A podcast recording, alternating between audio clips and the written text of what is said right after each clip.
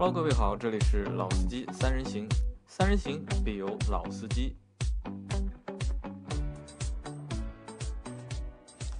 Hello，大家好，欢迎收听老司机三人行，我是杨磊。大家好，我是周老师。啊，大家好，我是张波。啊，又到了每周一期的试车，或者是叫体验车的，就是节目的环节，对吧？这是我们的就是新年来的是第二期。我们在上一期的节目，我们是做了宋 MAX 和 G 幺六的一个试车体验的一个对比，对吧？那期节目做完之后啊，就是因为那期节目是我们的第一期嘛，但是做完之后呢，就是我听到了很多就是不同的声音啊，而且有些声音觉得有，我觉得有点刺耳。是什么？就是很多小伙伴在我们后台留言啊，就是说我们那期节目就拿宋 MAX 和 G 幺六去做对对比的那期节目里面，觉得我们可能是收了宋 MAX 的钱了，宋 MAX 的钱了，对吧？我们在做一个就是有偿的一个推广节目的推广的内容。但事实上真没有啊！其实事实上真没有，对吧？其实我们做这些做这个节目类型呢，是一方面呢，只是为了就是满足我们自己的一些好奇心，我们去会去试一些就是市面上卖的比较好或者比较热门或者是比较有争议的一些车。一方面是为了满足自己的一个好奇心，二呢也是想通过我们的一个体验，通过我们的一个表达的方式，把这些东西能够告诉我们的听众小伙伴们，那么让大家也能够。在自己一个认知的前提下面呢，也有一个就是其他声音的一个参考。对，说到这个问题啊，我有一点想插一句啊，就是说，可能是这么多年以来，也确实是有那种车粉和车黑的这么一个现实的存在，那导致呢，实话说，现在说一辆车好需要非常谨慎，现在说一辆车不好也要非常谨慎。那我只是想客观的说这么一句话，就是说，一辆车好或者不好，我们做这个节目的。一个根本的出发点，可能是更多的是站在说消费对于会买这个车的消费者来说，从他的需求角度来说，这个车好还是不好，而不是简单的从硬件的配比、数据的罗列来说的好还是不好。所以我觉得这一点还是希望说大家能够明白我们做这个节目的一个初衷吧。啊，因为是这样，就是我们会去看的一些车型呢，其实跟我们自己日常生活可能也有相关性。打个比方，为什么第一期我们做宋 MAX 和别克的 G 幺六？因为其实我跟因为杨磊买了宝骏七三零嘛，有辆七座车了。其实我一直有想买一辆七座车的这个想法，七座或者六座车的这样的一个想法。那所以我们才会去做这样的一个对比去看车。那至于说哪辆车好或者哪辆车不好，那可能我们在整个体验过程中，因为我们也可能体验一到两家店，对吧？中间可能在服务上有偏差，可能和你们看到的不一样。所以我们提供这些信息呢，也是给大家一个参考，并不是说我们讲的一定是对的，只是我们个人的一些感受，对，不是一个绝对的指导，而只是一个参考。而且呢，我们在这个体验的过程当中，我们是我们的车并不是去问厂方的公关去借的车或者是要的车，而我们会去到上海各地的就是各家的 4S 店，因为我觉得就是除了在我们买车的过程当中，除了车本身之外，就 4S 店提供的服务就是。就是前期的服务和后期的服务，其实也是在整个买车的这个环节当中，我觉得都是比较重要的。所以我们在试车的过程中，顺便也把就是各个 4S 店的一些服务的态度啊，或者是他们的一些流程啊，就是我们也同样去试了一下嘛，就。啊，对，因为我们最近试车会发现一个现象啊，就是我原来觉得试驾这件事情，应该你到店对吧，看车然后试驾是一个比较顺理成章的事情。对。但是现在发现好像不是这样的，一般的，就是我们去看的可能一些合资品牌啊，他们都要求你提前预约才能做试驾。对，我不知道就大家对这样一个情况有什么看法？因为我以前对吧，我去过宝马、英菲尼迪、雷克萨斯，包括奔驰，啊，基本上都是到店以后看完车就能试驾了。然后尤其是宝马，宝马还是强烈要求你试驾，但不试销售还不高兴。啊，但是最近我们发现这个情况了，杨磊，你你怎么想？我我是这么认为的，就是就像你前面说的一样，就是我们以前在去一些别的相对来说就是好的品牌或者比较贵的品牌的那些四 S 店去试驾的过程或去看的过程当中，都会就是被销售主动要求，就是邀请你去试驾，对吧？这个是我们觉得给我的一个印象就是什么？可能就是试驾是一件比较。简单或者比较方便的一件事情，但是我们做了，就是上次的节目去了两家店，包括我们这次的节目又去了两家店嘛，给我的感觉，怎么我去看三十万、四十万、五十万的车，就是试驾很简单。反而我去看一些十万左右的车，试驾会变得 这么的困难，或者是一定要你就是提前预约，这个我觉得是很难，我有点难理解。但这个难理解呢，我把它可能归，就是把它分成两部分，一部分是呢，可能是有些店它可能自己会有一些就是规定，对吧？一定要求就是用户试驾可能要提前或者么要就是预约，对吧？还有一种可能呢，就是我觉得是四 S 店的销售啊，可能是在工作上面就是这个态度啊，并不是那么的积极。就是我们讲看人头嘛，看人头对吧？其实也不叫看人头，可能是因为什么？因为那我们现在去看那些车都是在十万左右的，对吧？十万到十五万之间的，因为销量也是比较大，可能相对来说比较好卖。因为一好卖呢，二呢就是去看的人也多，对四 S 店的那些销售来说，他也会累，他觉得就是。并不是每组客户对吧，都要就当场让你去试驾。你你如果真的想买的话，你就去约一下。对这个问题，其实在十年前我还做汽车杂志的时候啊，就非常呃有明显的一个体体验。当时我们做杂志是从公关公司拿车，基本来说，你像 BBA 这一类的品牌，从公关公司预约车还是相对比较简单，就只是说跟你可能需要排队时间比较长。但是，一旦到那些呃十几万价位的车，甚至可能再便宜一点的车，好多给你的回复就是直接没有试驾车啊，你去四 S 店自己试。你到四 S 店你去试一下或者怎么样？那我们经常也是跑到四 S 店，人家说没有试驾车或怎么样。那我们后来也分析过，实际上呃，可能说现在在反馈到说现在这个试驾需要预约这个事情啊，我觉得一个可能是一个能源就是资源的一个调配的一个问题。那因为可能说对于像呃一线品牌这样的车。他们对于这个整个销售的一个理解不太一样。另外一点，可能说去这些品牌试驾，去愿意去试驾的人，可能真的是有实际购买能力，或者说真的是有意向的。那对于你像十几万，可能再往下探一点到几万块钱的车，就大家会觉得说，啊，没事去开一圈嘛。我不是买不起，我也可以买，但是这个上下幅度比较大，那可能也就意味对 4S 店来说压力会比较大。试驾的人很多。可能像刚才杨磊说的，工作人员要不停的应付买或者不买的人，可能这个压力一方面很大。另外一点就是整个这辆试驾车的这个资源调配是一个问题。所以我觉得预约试驾从避免这个对于消买车的人消费来说，避免这个等待的时间。我觉得这个是一个好处。那对于 4S 店来说，更合理的利用这辆试驾车，更合理的让工作人员去参与到陪伴试驾这个过程当中，进而保证于说大家对这个车有最好的印象。我觉得这个其实也算是一个有正面帮助的一个一个地方。啊，我我是这样想的，就是试驾要预约这件事情呢，要分的。如果说是一辆蛮稀有的车型，就像我以前看那个英菲尼的 G 二五和 G 三七，我想开 G 三七。但是四 S 店说，全上海可能就只有一台试驾车，而且用来做巡展的。如果你要开的话，那可能下一周正好轮到他们店，你可以预约过来。但如果你要开 G 二五的话，那现在就有。那对于这种情况，我是比较能接受的。但是如果说比较常规的车辆，如果说你试驾还要非要隔一天再过来或者怎么样，那对于我来讲，我是不太愿意的。因为毕竟车是用来开的嘛，不管你是买贵的车也好，买便宜车也好，在买之前让你去体验这辆车的一个动态的行驶性能，还是蛮重要的。就不可能讲我这个车完全没开过，我在展厅里面看了一眼，我最后把这辆车买下来了。嗯，好像不太有这种情况。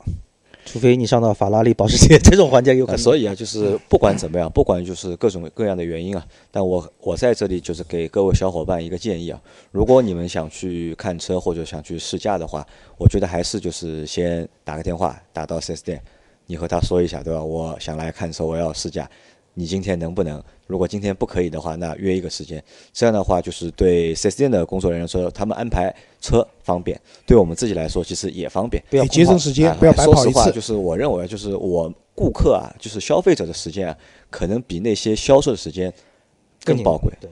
啊，对。那所以呢，我们在这一次这一周的话，我们去试了两台车嘛，我们也是，这次我们学聪明了嘛，对吧？去之前都提前预约好，先打电话问好，对吧？这家店没有，我们换一家店再问，对吧？有没有？有，我们再去。那在这周呢，我们去了两家四 S 店嘛，去试了两台车，一台是日产的轩逸，还有一台是别克的英朗。那为什么选这两台车呢？其实选这两台车也是有几个原因啊。第一个原因是因为这两台车是在去年就是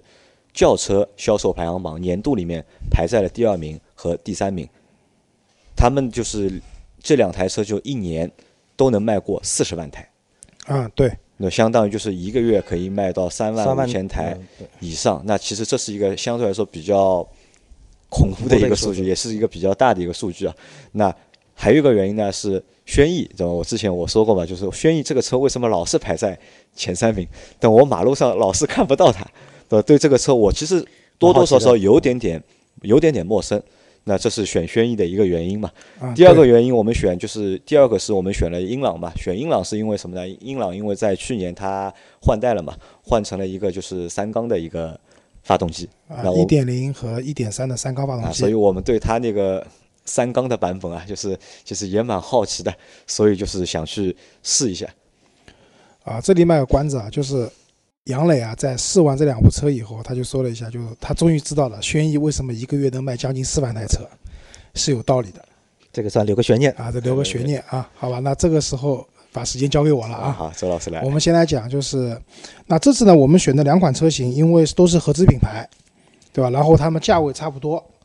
然后他们都是一辆家用的 A 级车，对，三厢车型价格区间应该都在十万到十四十五万，好像是。嗯，对，呃，在这种情况下呢，我们选了两款他们卖的比较好的车型，一款是英朗的叫 E8T 的自动精英型，官方报价十三万三千九，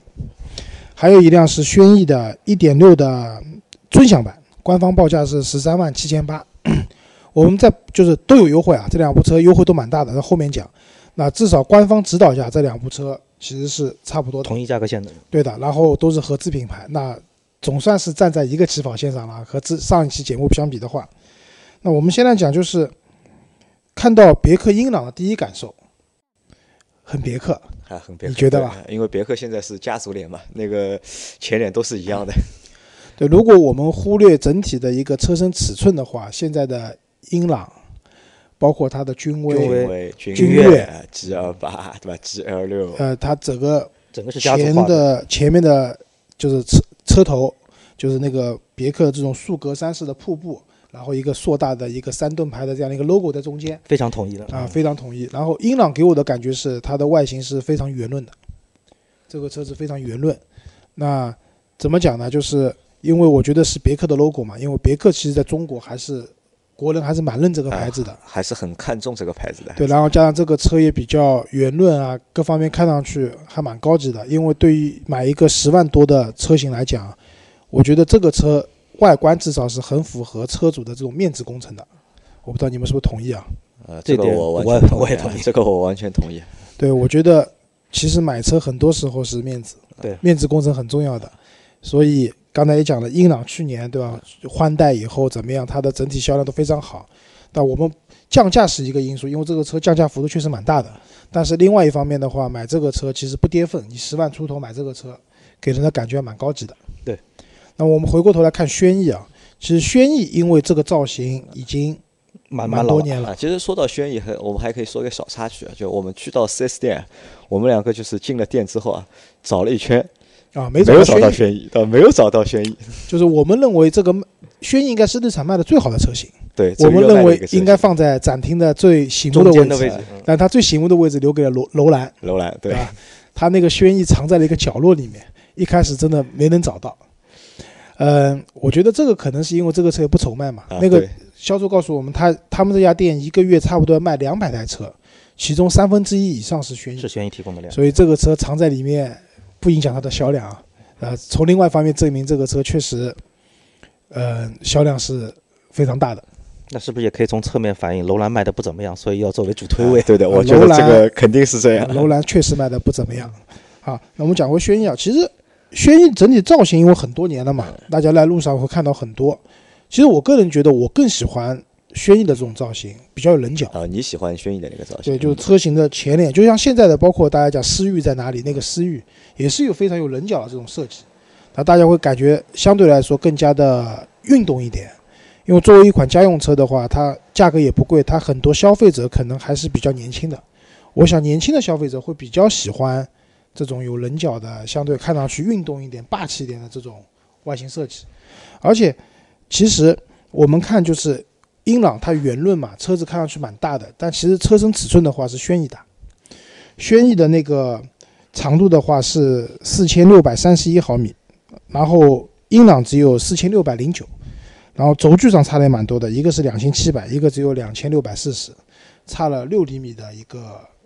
轴距，所以这个其实后面我们讲到空间里面还会有蛮大区别的。但是前面周老师说到，就是他你觉得就是你蛮喜欢英朗，呃，就是那个轩逸的那个造型的。对吧？但是我看到轩逸那个造型之后，我我终于明白了一个问题，就是我为什么就是觉得马路上看不到这台车，因为可能这台车的辨识度啊不是很高，嗯，就是很就像我们说的长脸嘛，长了一张大众的脸，就是让让别人看的时候记不住。那我对轩逸的外形的感觉就是，可能就是一辆就是呃中规中矩的，就是一台就是家用车啊，可能我也记不住，就是记不住它，没有，因为它没有一个比较强的一个就是辨识度，可能。其实刚才周老师说的那个问题啊，我我我也有一种看法，就怎么说啊？就说其实从这个现在的买车的这个趋势来说，就像我们上一次节目也谈到过一个事情，就是老年人要不要买车，就学车自驾。那可能现在很多的时候，可能在一些家庭里面，儿女都有车的情况下，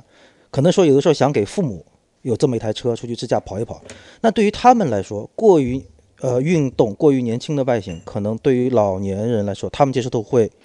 差一些，但恰恰你像比如说像英朗新改款的这种圆润的车型，这种十几万的价格，我们大家可以去想一想，是不是说如果说你的父母说要买台车，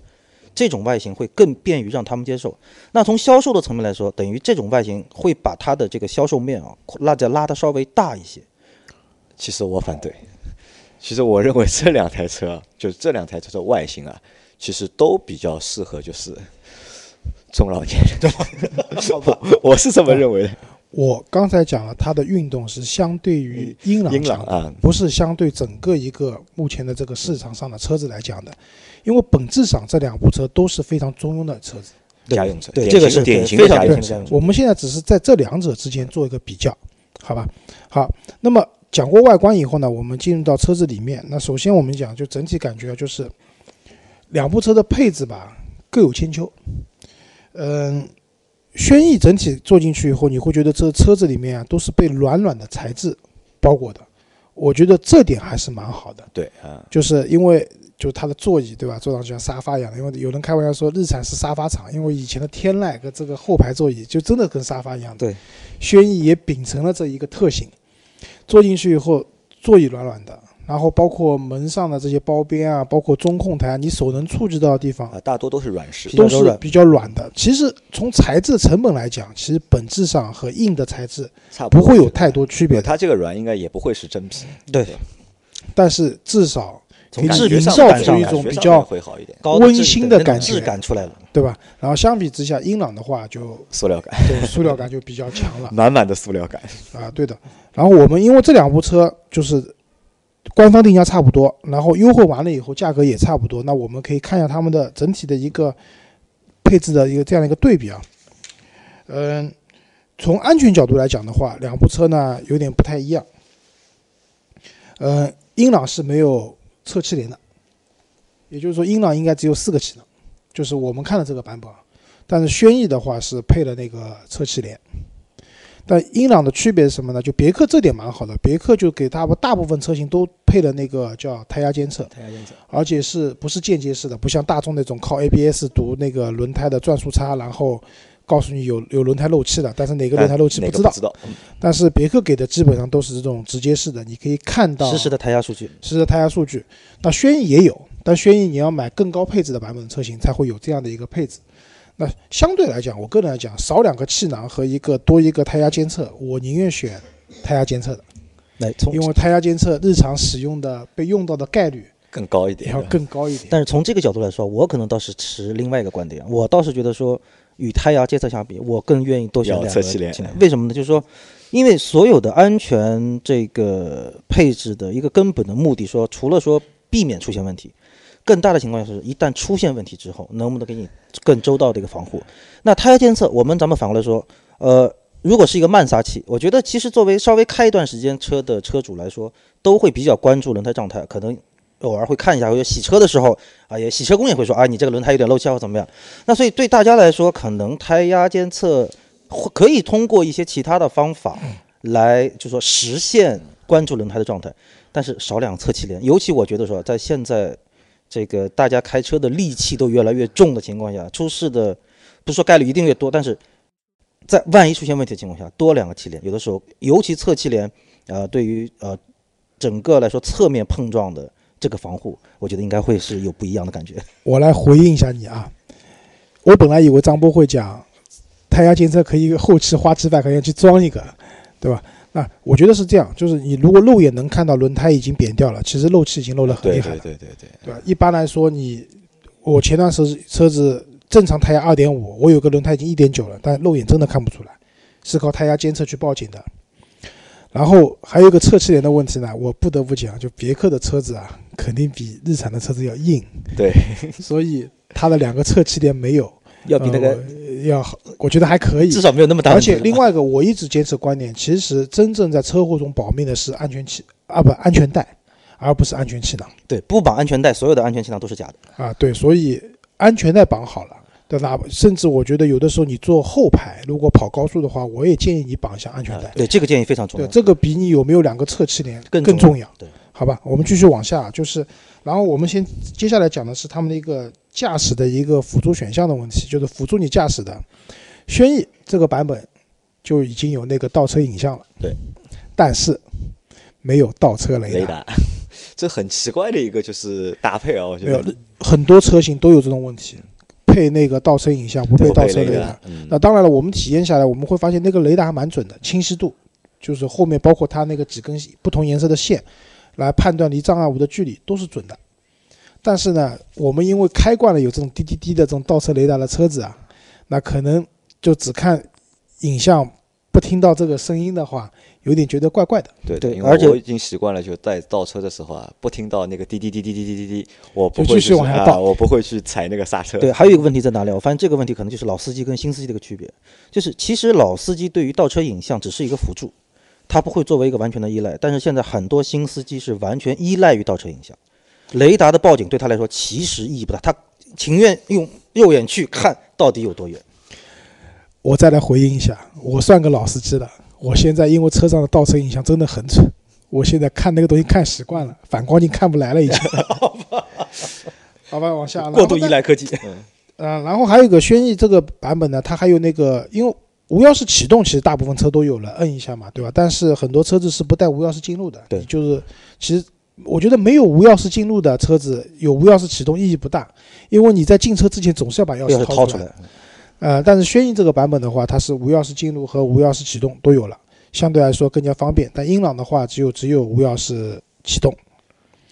嗯、但是呢，英朗也有比较比不一样的配置啊，就因为英朗这款车它是涡轮增压嘛，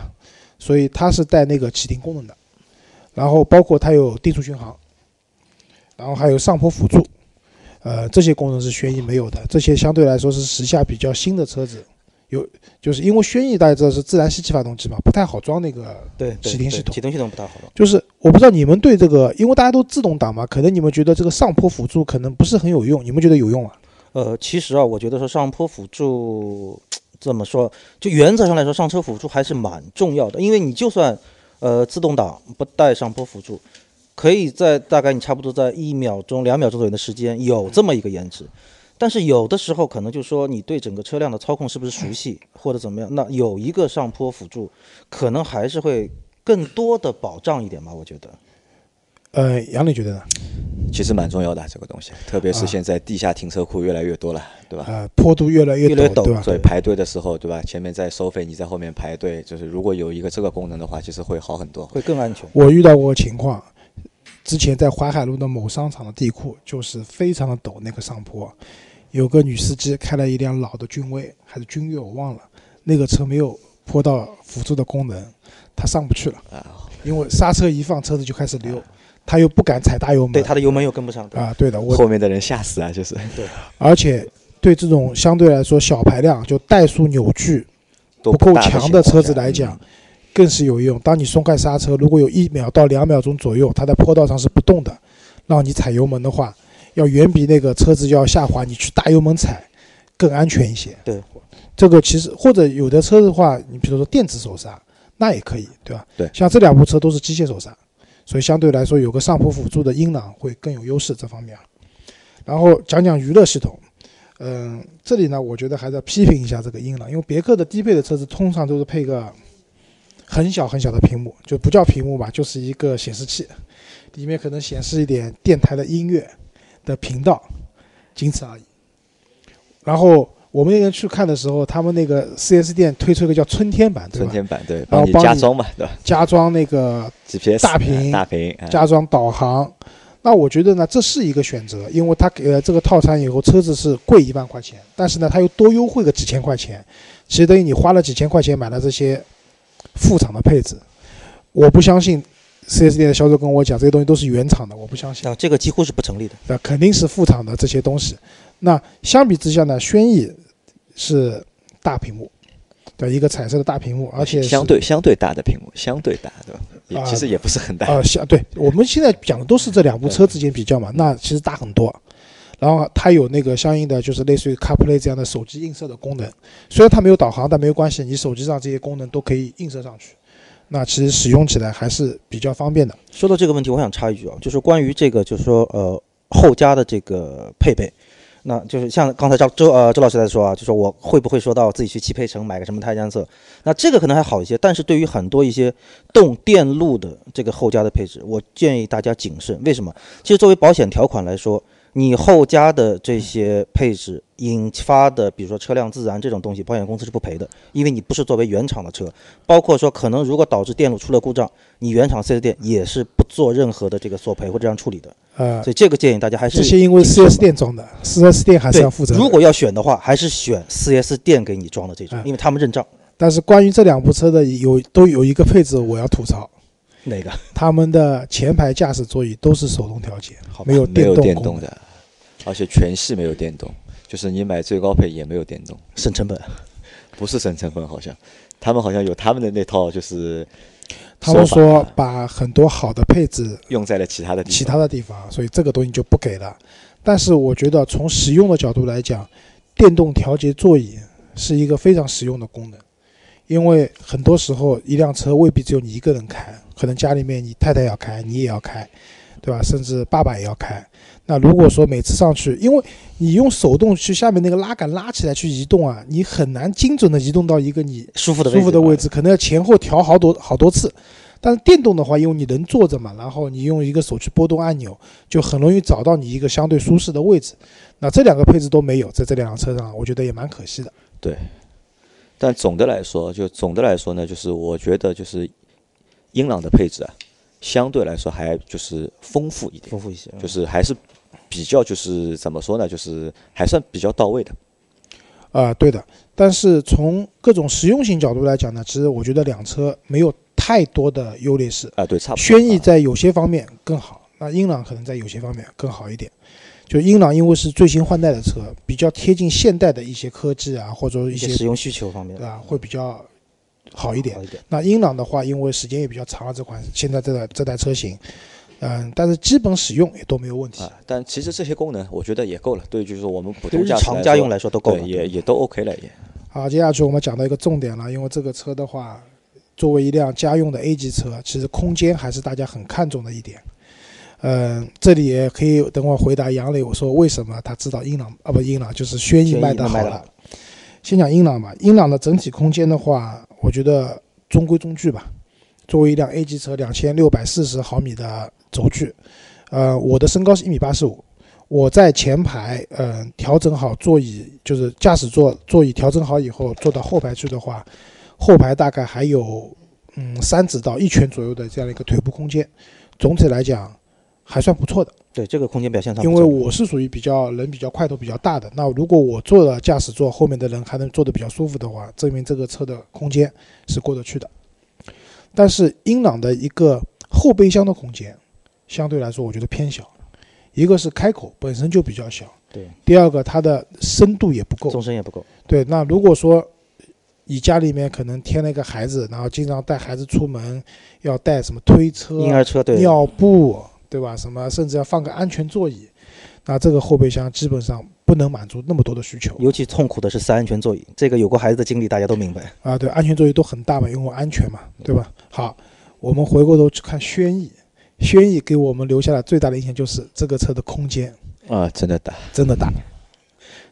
那我觉得这个大有几方面啊，一个是它本身轴距要比那个英朗要长一点，六厘米。那六厘米其实反映在腿部空间的话，也是一个蛮可观、蛮可观的数据了，对。对，第二个呢，日产向来在内部空间的营造上是他们的强项。对，我们不讲它是不是在有些地方省掉了，因为他们销售也坦言跟我们讲，日产的车子总体来说皮比较薄，对吧？事实，但是它在这个内饰空间上的营造是有一手的。对，合理分配空间。同样是我坐在驾驶座，把位置调整好了以后，坐在后排，那个就不是够用的问题，那还是非常宽敞的。如果是杨磊这样身材比较小的人坐在前排驾驶的话，我坐在后排的话，翘个二郎腿都可以，应该很轻松了。而且作为家用车的话，它那个后备箱的空间，可能从开口和它的里面的那个纵深，就是长度来讲，非常深，我觉得。呃，就是就是长度和那个开口其实没有太多区别的话，但是它那个深度非常深，可能要超过英朗百分之五十。这从实用性方面来说，百分之三十，三十三十到五十之间吧，我觉得。那这个好处是什么？就是说你放一些大体积的，因为它够深，对，你你安全座椅也好，或者说婴儿车也好，就可以往里面放了。你如果到时候空间规划的好一点的话，它的那个装物的功能啊，载物的功能，确实要比。英朗要好很多，对，而且实际开车情况当中，大家也很难说后备箱里不放点乱七八糟的小东西。那你这个行李箱的纵深够的话，那真的就是说平时放东西会方便太多。所以我觉得轩逸光这一点啊，就是它在就是国内的 A 级车市场一直保持前三甲。我觉得这个大空间真的是同级别里面变态大的空间，是一个很重要的因素。那最后我们讲讲这个车开起来的感觉，因为车毕竟买来开的嘛。嗯，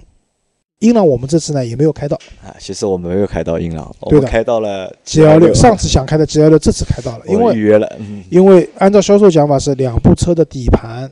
悬挂、发动机都是一样的，变速箱都是一模一样的，所以车子驾驶起来的感觉也基本上不错，动力上也差不多，所以让我们试了 G L 六。那我先来讲啊，就是我们之前一直讲一点三 T 三缸发动机到底抖不抖？那我这一次特地感受了一下，车子正常开起来不抖，车子呃停停着的时候，如果挂了 P 档或者 N 档也不抖，但是如果你等红灯踩着刹车挂在 D 档里面，那我告诉你，蛮抖的。呃，这个我觉得和四缸的发动机可能在这方面会有一些差距吧。但这个抖动在你的接受范围之内吧。说句实话，因为我现在开的车是一点都不抖，我不太能接受啊。你不太能接受的，我是觉得怎么说啊？就说，呃，如果是在行驶过程当中的这种抖动不明显，呃，或者说这样说，你进到 P 档或者进到 N 档抖动不明显的话，对于我来说，我还是可以接受，因为就是说，因为我可能是这个是介于我本人啊，我本人有一个在等红灯的一个习惯，就是说，如果这个红灯会比较长，我会进到 N 档。踩刹车或者拉手刹，所以可能我我对于这个接受度还可以。你的接受度肯定是可以的。我 OK 啊，我觉得其实这个三缸的抖动啊，就是完全在我的这个接受范围之内。我觉得，呃，因为你原来的四缸车更抖啊，因为我本来那台英菲尼迪 Q 五零 L 还要抖，我觉得。然后讲一下动力啊，就是虽然就是这个车有涡轮啊，但是因为排量小，缸体少，它整体的动力还是比较中庸的。嗯。你你指望是那种涡轮增压一下子爆发，这个车往前窜，那基本上没有这个能力。没有毫无感觉，就是英朗这个车其实哇，你 G 幺六我们开的是 G 幺六嘛，对，就我的感觉就是开起来感觉是非常的非常的柔，我觉得就是正常家用的一个动力配备。而且如果你要加速稍微快点的话，发动机转速到四千转以上。呃，这个时候别克做的再好的静音也开始管用了，嘶吼对吧？也也不管用了。但这个车油耗可以的，这个车油耗基本上市区里面的话，七升油左右，七到八之间。这个这个油耗成绩，油耗还是可以的，好吧？然后另外一个讲就是新的一代英朗啊，就是以前大家知道别克喜欢用什么瓦特连杆，对对吧？瓦特连杆其实就是扭力梁加了一套